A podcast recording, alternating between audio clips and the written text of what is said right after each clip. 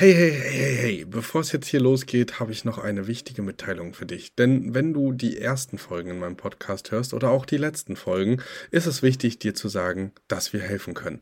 Wenn du also jetzt sagst, ey, ich möchte nicht ohne Begleitung starten oder oh, das ist vielleicht doch komplizierter als auf den ersten Blick gedacht, dann sei dir sicher, dir ist geholfen. Unten in den Show Notes findest du einen Bewerbungslink zu unserem Mentoring-Programm und da wirst du auch nochmal darüber aufgeklärt, was genau und wie das ganze Programm aussehen kann und wo du am besten starten solltest. Also zögere nicht und sicher dir jetzt ein erstes Gespräch für die Mentoring-Begleitung. Und jetzt ganz viel Spaß beim Hören.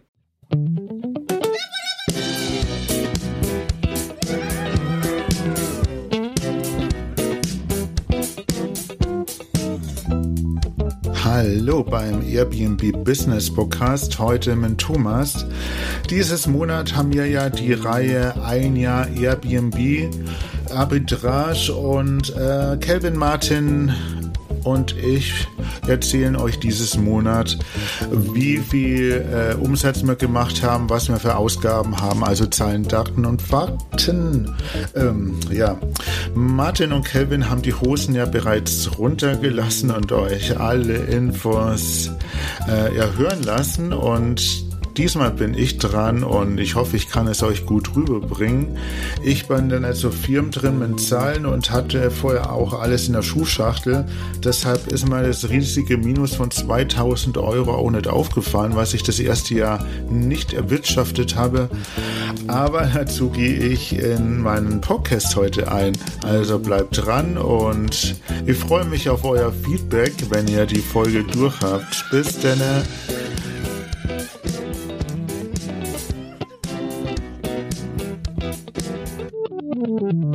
Geht's los.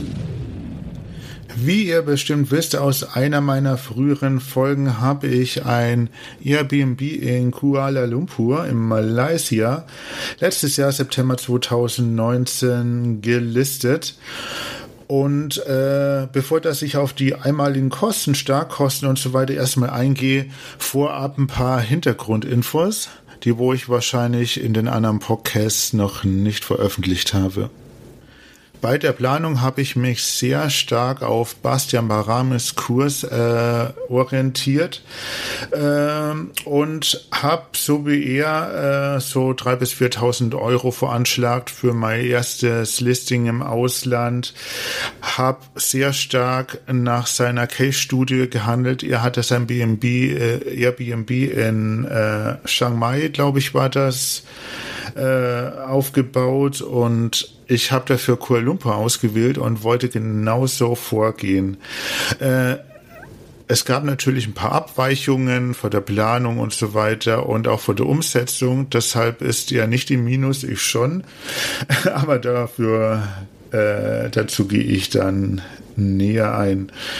Ähm, ja, kurz zur Suche, also das findet ihr ja, wie gesagt, schon in den anderen Podcasts. Ich habe eine Wohnung gefunden, die kostet 650 Euro monatliche Miete. Das, wo mir dann auch später zum Verhängnis wird, aber äh, da war ich damals sehr optimistisch, weil es einfach eine perfekte Lage hat. Wahrscheinlich wird man in New York da für so eine Wohnung eine Null mehr ranhängen. Ich bin in einen äh, also was heißt einer Apartmentanlage mit zwei riesigen Türmen von 45 Stockwerken mitten in der Stadt, also sehr gute Lage. Man kommt zu den ganzen Sehenswürdigkeiten innerhalb wenigen Minuten hin und äh, die Apartmentanlage hat auch wieder unten üblich vom Swimmingpool über, äh, Swimmingpool über ein Kino, Billard, Fitnesscenter, Sauna, alles vorrätig. Das, wo jetzt natürlich in der Corona-Zeit nicht so genutzt werden kann aber ist halt im Begriffen und eigentlich für Feriengäste der ideale Ort. T. Robertson heißt das. Also ich tue das dann auch noch verlinken in den Show Notes. Da könnt ihr gerne raufklicken, mir ein Herz geben. Würde mir sehr darüber freuen. Also wie schon erwähnt, hat äh, die Apartmentanlage zwei Türme auf 45 Stockwerke. Äh, gehen wir mal davon aus, dass jedes Stockwerk so zehn Apartments Minimum hat. Äh, wird da drin 60 Prozent bestimmt alle Apartments über Airbnb äh, vermietet. Und davon gibt es noch mindestens 20 Häuser in näherer Umgebung mit höheren oder niedrigen Preisklassen. Und ich bin so der mittlere Durchschnitt mit einem Apartment um die 2950 äh, Ringgit, also 650 Euro. Und äh, besser ließ sich da nicht kalkulieren, weil in Kuala Lumpur ist es so, man muss wirklich was im Stadtkern suchen, weil sich auch der ganze Tourismus da äh, aufhält. Äh, meistens sind es auch nur welche, die wo in anderen Ländern reinfliegen wollen, Thailand oder China oder so, weil Kuala Lumpur einfach sehr zentral mit dem Flughafen liegt und sozusagen das äh, Drehkreuz von Asien ist und deshalb habe ich das auch ausgewählt. Also ist eines der Gründe.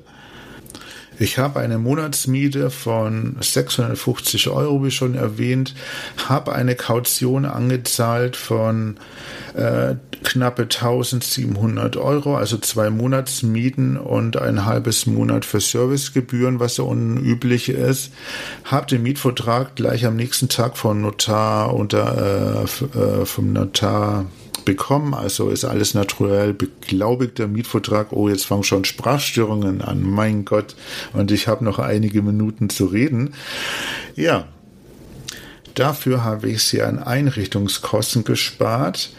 Und zwar für Möbel habe ich eigentlich gar nichts ausgegeben, weil die meisten Apartments da unten möbliert sind und man hat ja die Auswahl zwischen riesig viel Wohnungen und kann man dann auch den eigenen Möbelstil auswählen, weil wirklich jedes Apartment anders eingerichtet ist. Da gab es super geile Duplex-Apartments oder äh, vier, fünf Zimmerwohnungen äh, mit Dachterrasse und allen drum und dran. Also es gibt wirklich für jedes Preisniveau alles, aber ähm, am meisten wird halt ein Apartment gesucht für zwei Gäste, für die meisten Urlaube, wo sich kurzfristig aufhalten. Familien machen da eigentlich sehr wenig Urlaub. Deshalb, wie gesagt, ein Apartment mit Schlafzimmer hat sich da für mich gelohnt, auch preislich. Eigentlich hatte ich ja geplant, das Apartment selber einzurichten in Feng Shui-Stil, also schön asiatisch. Hab aber dann natürlich wie vieles andere vor Ort gemerkt, dass es gar nicht so gefragt ist und die ganzen Malaysianer mehr auf den europäischen Stil stehen. Also es gibt da unten drei Ikeas und äh, gefühlt jeder Malaysianer kauft dort ein. Hab ich äh, zum Schluss dann auch für die ganzen Dekoartikel für Bad und Pflanzen, nee, Pflanzen, Pflanzen gab es natürlich bei Ikea noch künstliche und ich wollte echte Pflanzen drin haben, also Palm und Kakteen und sonst noch. Und habe dann auch einen Pflanzenladen gefunden außerhalb Kuala Lumpur, weil komischerweise in der Innenstadt gibt es wohl keine echten Pflanzen. Habe ich 360 Euro ausgegeben, also für Pflanzen eigentlich doch relativ viel fürs Apartment. Dann der Internetanschluss ist eigentlich so teuer bei der Einrichtung in Deutschland mit 64 Euro einmalige Einrichtungsgebühr. Dann kam natürlich nur noch äh, Staubsauger und Bügelbrett und Wäscheständer und alles dazu. Äh, als Multimedia habe ich momentan drin eine Mi-Box, mit der kann man Netflix schauen und alles andere wie Apple TV, bloß etwas günstiger. Und ich plane auch in Zukunft dann noch Alexa Home und sonstige Geräte, vielleicht noch eine Nintendo für die Gäste zum Spielen. Mal schauen, was das Budget hergibt. In der Küche habe ich einen Smoothie Maker, äh, natürlich einen Wasserkocher, eine Espressomaschine und jeden, äh, jede Menge hochwertiges Geschirr und Töpfe. Also da habe ich jetzt nicht gegeizt und bin davon vier Personen ausgegangen, auch wenn ich mein Apartment nur an zwei Personen vermiete. Aber vielleicht kommt mal eine ausklappbare Couch oder eine Matratze rein und dann habe ich wenigstens schon für vier Leute Geschirr da und Bettwäsche. Ja, das sind so die Ausgaben. Also insgesamt habe ich mit Einrichtungskosten und Kaution knappe 3800 Euro ausgegeben, also noch 200 Euro unter dem Budget. Und ich bin auch nicht mit mehr als 5000 Euro nach Kuala Lumpur geflogen. Der Rest war dann für Unterkunft und äh, für sonstige Sachen, Sesai, äh, Sehenswürdigkeiten, die englischen Wörter immer. okay. So, aber als nächstes kommen wir zu den monatlichen wiederkehrenden Apartmentkosten. Und da habe ich, wie gesagt, Mietkosten monatlich von 650 Euro. Der Strom ist äh, relativ günstig mit 85 Euro, wenn man bedenkt, dass die Klimaanlagen dauernd laufen. Deshalb habe ich dafür null Heizkosten. Äh, Wasserkosten sind sehr gering, da zahle ich zwischen 2 und 5 Euro im Monat. Das Internet ist irgendwie genauso teuer wie in Deutschland, kostet bei 500 Dingsbums da 32 Euro im Monat. Äh, dann habe ich noch die ganzen Airbnb-Tools. Das sind mit Smart BNB und Preislabs äh, 24 Euro. Da kommt jetzt noch äh, Wischbox hinzu. Genau, dann Versicherung habe ich keine. Da hoffe ich einfach, dass kein Wasserrohrbruch stattfindet, was abbrennt oder die Gäste randalieren. Äh, bei der Wohnung im Ausland, da muss man etwas gutgläubig sein, dass das alles funktioniert. Aber das Haus wird top gewartet. Die Techniker sind immer vor Ort, wenn man die braucht. Und bis jetzt ist Gott sei Dank noch nichts passiert. Also da bin ich mit einem blauen Auge bis jetzt davon gekommen. Dann Abos, da habe ich nur Netflix laufen äh, und das läuft ja über einen Familienaccount. Also ich habe da für vier Personen abgeschlossen, dass wir zu Hause auch gucken können. Aber es will ja Netflix streichen, dass man wirklich pro Wohnung einen Account abschließen muss. Mal schauen, was sich da noch tut. Jo, Jetzt kommen die Kosten für meinen Co-Host. Mein Co-Host übernimmt eigentlich die Gästekommunikation, äh, Gästekommunikation, die wo über Smart BNB nicht so läuft. Also wenn spezielle Anfragen sind oder irgendwas vor Ort jetzt klappt, nicht klappt, repariert werden muss oder sonst was, dann äh, die Reinigung, äh, Wäsche waschen und sonstiges. Und äh, die Kuhhauskosten belaufen sich äh, jetzt nicht lachen. Das ist da unten viel Geld im Gegensatz zu Deutschland. Fünf Euro die Stunde. Äh, wir sind da preislich auch ein bisschen höher gegangen, weil weniger wollte ich eigentlich nicht zahlen mir veranschlagen pauschal immer vier Stunden. Also das sind die Zeit zwischen Checkout und Check-in des nächsten Gastes im Normalfall. Und äh, da ist halt dann alles im Begriffen von der Anfahrt wie gesagt, bis zum Wäschewaschen und Reinigung. Und dann zahle ich pauschal halt bei jedem Gästewechsel 21 Euro im Durchschnitt. Äh, natürlich gibt es dann auch noch Weihnachtsgeld oder bei positiven Bewertungen noch extra was dazu. Und toi, toi, toi, bis jetzt habe ich nur sehr viel positive Bewertungen, also fast alle. Da wird natürlich ein Haar auf dem Fußboden oder ein Falte im Bettlaken nicht so ernst genommen. Und äh, ganz ehrlich, also ich verlange jetzt nie Fotos von meinem Co-Host, wie die Wohnung gerade ausschaut, solange ich positive Gästebewertungen bekomme und die da oben alles selber regelt, ob das neue Batterien, Lampen oder Auffüllen von Kosmetikartikeln sind, muss ich mich eigentlich um überhaupt nichts kümmern. Das hat die voll in Griff und da bin ich hochzufrieden. Also das ist natürlich auch ein Part, der wo dann wegfällt zu organisieren. Ich brauche da nicht extra Tools. Das läuft alles über WhatsApp, die Kommunikation. Wie gesagt, vielleicht stelle ich dann jetzt auf Wishbox noch um oder mache die äh, Kommunikation mit Reinigungskraft, also mit meinem Kurs noch zusätzlich über SmartBnB. Aber es ist einfach zu viel, wenn man das alles per WhatsApp auch regeln kann. Mit 10 Euro Reinigungsgebühr sind die wiederkehrenden Buchungskosten dann, wie gesagt, so bei 31 Euro, wo ich dann pro Gast habe. Das hält sich dann in Grenzen. Aber wenn man das alles zusammenzählt, jetzt wird ihr euch die Hände über den Kopf zusammenschlagen und Oje rufen. Ich werde niemals eine Wohnung in Kuala Lumpur eröffnen. Wenn ich jetzt zu der Break-Even-Rechnung komme als nächstes, gehe ich da auf jeden Fall ein, dass ihr mal so einen Überblick bekommt, ob sich die Wohnung da überhaupt lohnt oder nicht.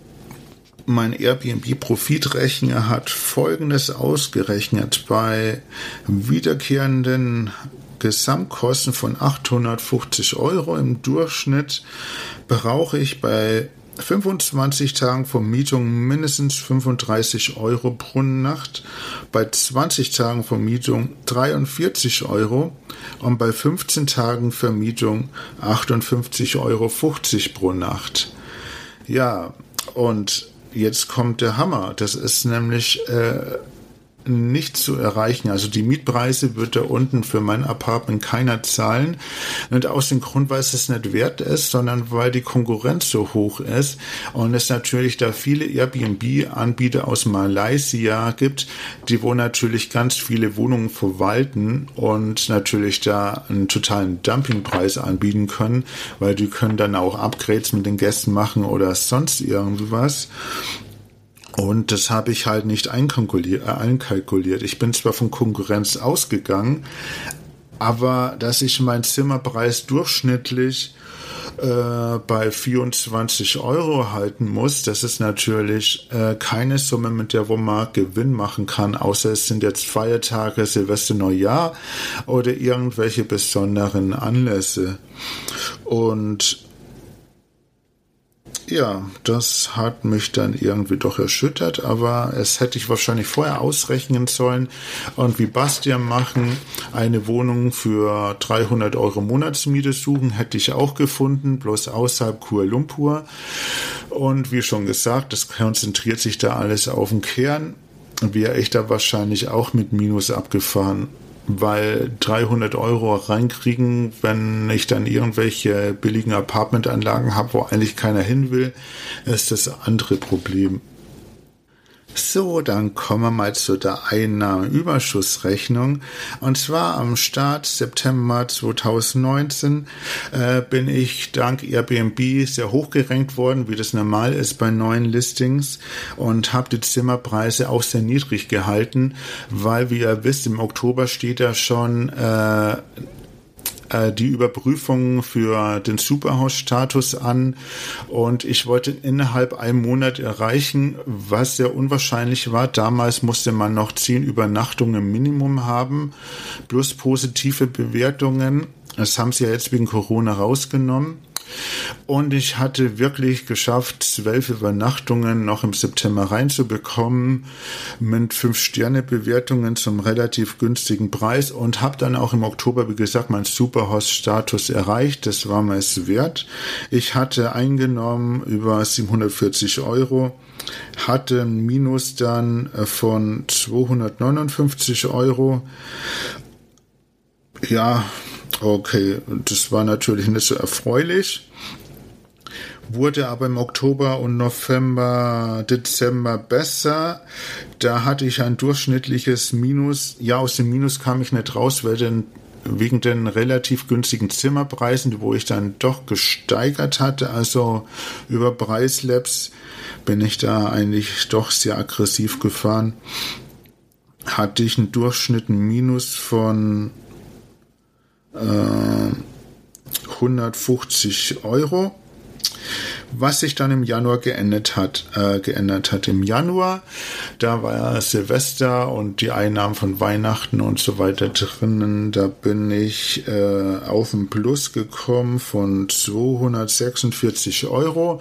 Das war auch das erfolgreichste Monat im ganzen Jahr. Äh, Februar, März, April wurde schon wieder weniger. Also äh, April, April, April. Ja, das war kein Scherz. Also dank Corona bin ich total auf Null gerutscht und hatte ein Minus von 655 Euro. Das, wo der Juni noch getoppt hat mit minus 813 Euro, da ich äh, nur einen Gast drin hatte und es hat sich dann überschlagen. Deshalb hatte ich einen Monat keine Zahlung, weil ich die Auszahlung dafür äh, einen Monat danach hatte. Also ihr wisst schon, was ich meine. Ja, und da habe ich einfach äh, mit Preis nach Last fürs ganze Monat und dort und da äh, nur 450 Euro bekommen und den Rest natürlich aus eigener Tasche gezahlt. Ähm, weil es haben einfach alle storniert. Ich hatte vor das ganze Monat voll und es ist wirklich einer nach dem anderen weggefallen, äh, weil äh, Kuala Lumpur auch ein totales Lockdown gemacht hat mit Straßen und Polizeisperren und es ist da wirklich keiner mehr in die Apartment Anlage rein oder rausgekommen. Einige Pflanzen sind kaputt gegangen. Nicht mal mein Kurs zur Reinigung dürfte da rein. Also die waren da sehr strikt da oben.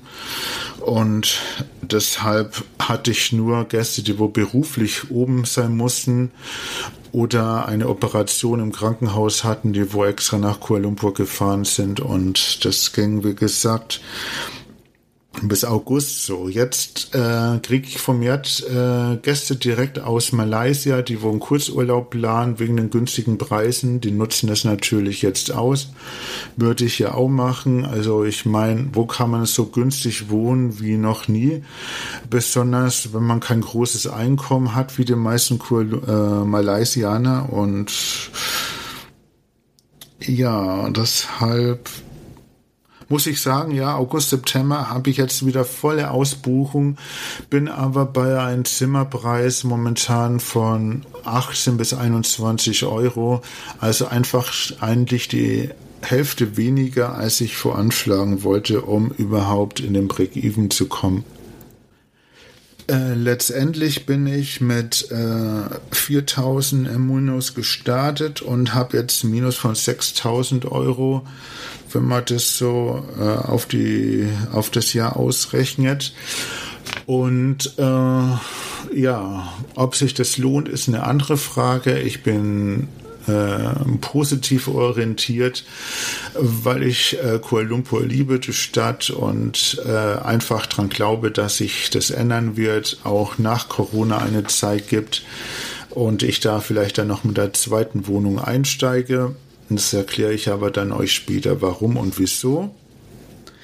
Ja, das war das erstmal zur Einnahmenüberschussrechnung. Also wie gesagt, wenn ihr das große Geld machen wollt, ein Arbitragemodell von zwei bis drei Wohnungen, lohnt sich in diesem Sinne jetzt nicht so, wie ich das gemacht habe. Ihr könnt auch gerne, wenn ihr Interesse habt, die ganzen Unterlagen von mir schriftlich haben äh, als PDF. Dann äh, schreibt mir gerne, ob ihr Interesse daran habt. Dann stelle ich die als Newsletter oder auf die Webseite hoch und dann könnt ihr da euch mal einen Überblick machen, wie ich gewirtschaftet habe und auch gerne sagen, was ihr daran anders gemacht hättet. Mein Fazit letztendlich ich hätte schon einsparen können, wie mir mein Co-Host mitgeteilt hatte, äh, schon bei der Miete. Und zwar, ich habe einen Zweijahresvertrag abgeschlossen. Äh, und mein Co-Host meinte, wenn ich einen Einjahresvertrag abgeschlossen hätte, könnte ich neu verhandeln, den Preis senken. Das machen die meisten Vermieter da oben, besonders jetzt zur Corona-Phase. Kann ich jetzt natürlich nicht, weil mein Vertrag bis nächstes Jahr läuft und ich hatte auch keine Möglichkeit wegen den Einfuhr äh, wegen der Einfuhrsperre, also wegen den Lockdown, jetzt da oben Urlaub zu machen mit meiner Familie, wie ich vorgehabt hatte. Und muss jetzt alles auf nächstes Jahr verschieben. Und äh, ich denke sogar noch eine zweite Wohnung zu planen. Äh, vor der Rechnung jetzt total äh, missverständlich. Also ich meine, äh, ja, würde wahrscheinlich keine machen, aber ich habe da ein paar andere Überlegungen. Äh, um den Synergieeffekt zweier Wohnungen auszunutzen, besonders wenn die Buchungsnachfrage wieder groß ist. Werde jetzt Upsells einbauen, also dass Leute, die wo später auschecken wollen, dann äh, noch eine gewisse Gebühr zahlen, äh, ein paar Services anbieten, äh, für Langzeitgäste dann eine extra Reinigung habe ich bis jetzt immer kostenlos angeboten, aber ich denke, man sollte dann schon ein paar Euro verlangen, dass man überhaupt auf den grünen Zweig kommt. Ja, im Großen und Ganzen, wie gesagt, äh, ich möchte trotzdem nicht ein Airbnb in Deutschland eröffnen, schon ganz alleine wegen der ganzen Bürokratie. Äh, wahrscheinlich steht dann auch das Finanzamt vor der Tür, tut's jetzt noch nicht, weil Kuala Lumpur in der Grauzone ist. Deshalb möchte ich da auch nicht näher darauf eingehen, weil da bewege ich mich selber in der Grauzone, euch da Tipps zu geben. Die könnt ihr gerne privat von mir erfahren, wenn ihr Interesse hättet, da oben dann auch mal zu investieren, wenn sich die Lage gebessert hat. Und ja, bevor ich mich jetzt hier in Grund und Boden rede und euch noch falsche Infos gebe, äh, würde ich sagen, äh, hört euch die äh, Sendung auf jeden Fall an. Habt ihr ja gemacht, wenn ihr bis jetzt dran sind, äh, seid, dann danke erstmal. Und äh, ich würde mich sehr auch Martin und Kelvin über Feedback von euch freuen, wie euch die letzten drei Episoden gefallen habt. Eure Fragen würden ich und Martin gerne im nächsten Podcast beantworten äh, dann können wir auch gerne näher darauf eingehen. Also egal äh, wo, ob jetzt Instagram, Facebook oder privat, hinterlasst uns ein Feedback, eine Nachricht und dann haben wir ein bisschen Stoff, äh, um euch das verständlicher rüberzubringen, falls ihr Fragen habt oder sowas ähnliches plant, wie Martin in Kleinstadt, Kelvin in einer Großstadt, ich im Ausland. Bestimmt ganz interessant. Sonst wünsche ich euch einen schönen Tag, einen schönen Abend, egal wann ihr den Podcast hört. Viel Spaß dabei. Ich war's, euer Thomas und bis bald beim Erhört Airbnb Business Podcast. Wenn ihr Lust auf mehr von Thomas, Kelvin und Martin habt, dann besucht auch gern die Homepage von Erhört. Dort findet ihr neben Beiträgen und aktuellen Infos zukünftig ein großes Angebot rund um das Airbnb-Business. Die Infos zu den aktuellen Episoden findet ihr wie immer in den Show Notes. Schaut also gern dort mal hinein. Und wenn ihr den Podcast genauso feiert wie das Trio, dann lasst doch einfach eine 5-Sterne-Bewertung bei Apple Podcast da. Jetzt ist aber Schluss mit der Beweihräucherung. Macht mit, macht's nach, macht's besser.